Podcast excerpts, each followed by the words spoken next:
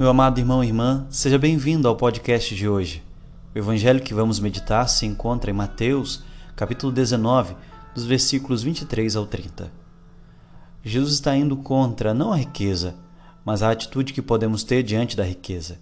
O problema não é que você tenha muito dinheiro, mas o problema é que sirva quem deveria estar ao seu serviço e que você se esqueça onde realmente está a verdadeira riqueza. Os apóstolos dizem a Jesus: Nós temos deixado tudo por ti. O que vamos receber? Jesus responde: Que receberão cem vezes mais. O que ele quer dizer?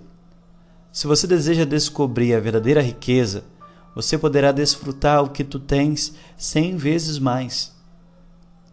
Os ricos, referentes ao Evangelho, são aqueles que não puderam descobrir a verdadeira riqueza que está em Deus.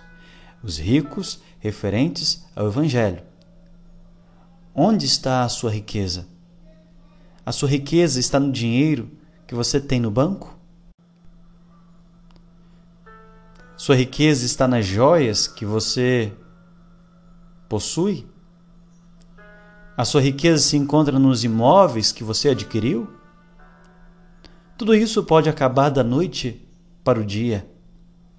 Se sua riqueza está no carro que você tem, você estará sempre preocupado quando ele for estacionar, quando ele estiver estacionado, melhor dizendo, na rua, por qualquer arranhão que ele possa sofrer. Quando em Deus você tem o seu tesouro, você pode desfrutar alegremente do que tem do muito ou pouco que tem. Também das amizades que você possui. Para poder desfrutar as coisas, temos que estar abertos a eles, sem apegos.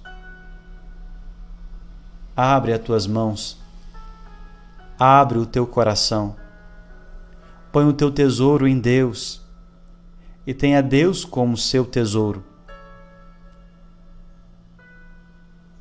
e você certamente encontrará a felicidade e também a paz de encontrar o que tanto procurava.